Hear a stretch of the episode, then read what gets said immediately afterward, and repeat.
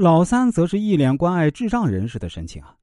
老十三更是直接怼了回去，直接戳穿他想当太子的小心思。老三也是一脸舒适。大阿哥尴尬之下便威胁老十三参与了兵变，老十三于是怼得更猛烈，连老四都拦不住，说出了一些大逆不道的话，也给康熙之后留下了话头。张廷玉见康熙没啥大问题，舒了口气之余，眼泪都掉了下来。康熙在，局面还能控制得住。现在太子权力被冻结，大阿哥和老三被封亲王，却又互撕，其他皇子也是蠢蠢欲动。康熙要是醒不来，兄弟相残，立刻祸起萧墙。这里有段对话不太通顺，其实啊是省略了剧本里康熙的一番感慨。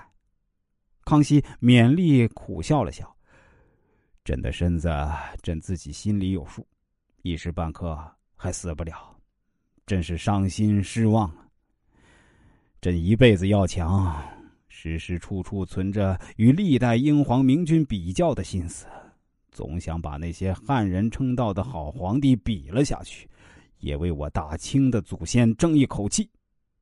朕笑话过李世民，英雄一世，勋业彪炳，却不能教导好儿子，以致后继无人。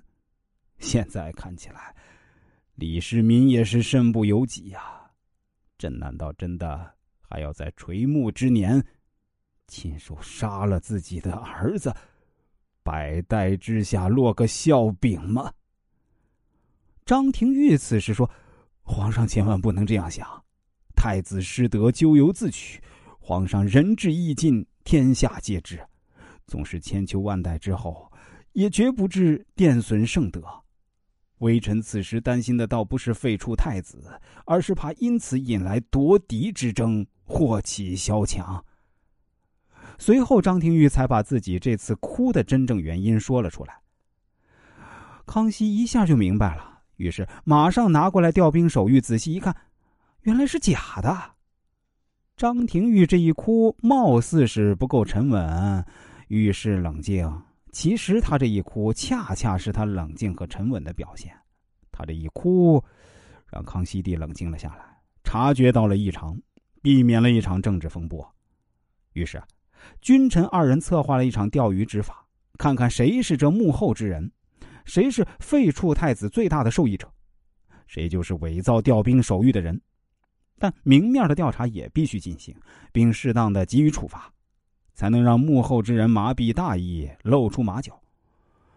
于是张廷玉率先询问明面上嫌疑最大的老十三，毕竟啊灵普曾经是老十三的下属，同样是奉旨问话。